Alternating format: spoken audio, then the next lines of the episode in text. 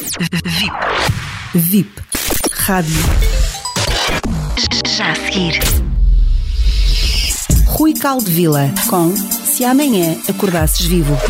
E se amanhã acordasses vivo? Realmente, no último programa, eu falei-vos bastante sobre hum, o universo, os multiversos, aquilo que, no fundo, dentro da física quântica e dentro dos conhecimentos de hoje, veio, no fundo, dar um reforço, uma força maior àquilo que já se faz há muito tempo noutras técnicas chamadas medicinas complementares pela nossa medicina convencional, que é a medicina ayurvédica, a medicina indiana, portanto que se faz, como eu já disse, há 8 mil anos, e a medicina chinesa que se pratica há 5 mil anos.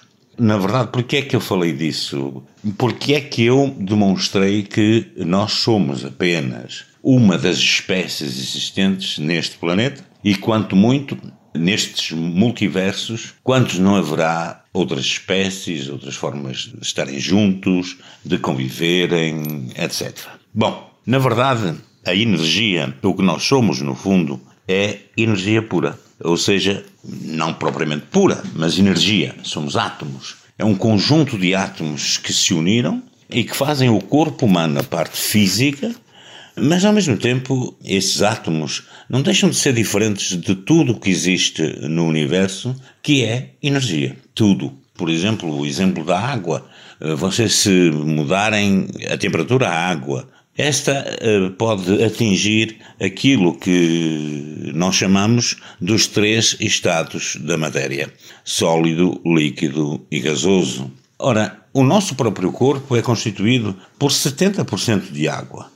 Só isso já seria uh, uma das formas, por exemplo, de ajudarmos as pessoas a ajudarem-se através de controlar esses desequilíbrios térmicos que possam ter e que isso pode provocar, às vezes, também desequilíbrios a todos os outros níveis.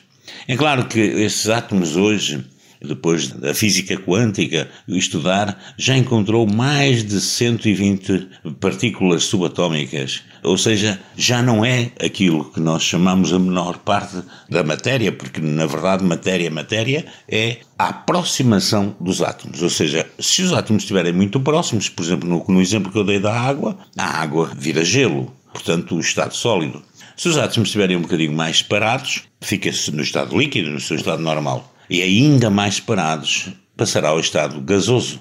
Eu estou a tentar ser sucinto, estou a tentar ser simples, para que vocês possam perceber que há muitas técnicas que nós podemos trabalhar com a energia. Claro que, obviamente, o mais importante é que vocês cuidem de vocês próprios, cuidando, por exemplo, como aquela história que, que eu ouvi, muito interessante, daquele rapaz que pega numa rosa, numa flor muito bonita, corta e entrega à mãe. E a mãe adorou, foi um gesto bonito de amor.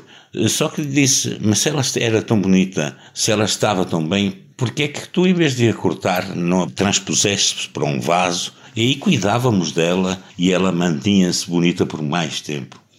São estes gestos que nós fazemos às vezes de amor, que são gestos realmente de amor, mas em que nós não pensamos propriamente eh, na outra espécie, mas pensamos em nós próprios. E esse pensamento que nós fazemos de nós próprios está a destruir, ou a, pelo menos a deixar a Terra num estado bastante preocupante Ora, como é que nós conseguimos equilíbrios? Como é que nós conseguimos estar mais equilibrados? Na verdade, perguntaram também a um sábio indiano qual era a diferença entre saber que o pensamento que nós estávamos a ter, a decisão que íamos ter que tomar, viria do coração ou viria do cérebro. E, e ele responde que nós damos demasiadamente responsabilidades, às vezes, ao coração e o coração é uma bomba que bombeia sangue, é importante, claro, sem ele não viveríamos. Mas o cérebro, às vezes, coloca pensamentos específicos que fazem com que os sentimentos que nós temos, as emoções que nós temos, venham carregadas com um pensamento específico e daí eh, sejam alteradas. Isso eu irei falar numa outra oportunidade, quando vos falar sobre uma das técnicas a mais antiga que existe no mundo, porque o primeiro médico do mundo era um xamã. Um xamã são os feiticeiros das tribos. Quando os homens se reuniram em tribos, havia um que sabia trabalhar com plantas, etc.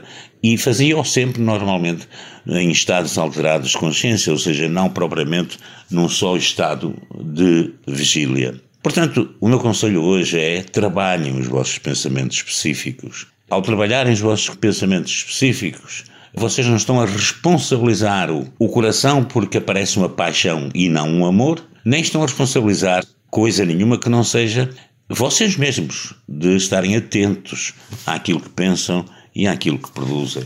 Isso é que provoca também os tais desequilíbrios energéticos. Isto vai abrir espaço para muitas outras intervenções e não se esqueçam sempre disto: não há médicos especiais, não há terapeutas especiais, há sim pacientes especiais. Sejam um paciente especial.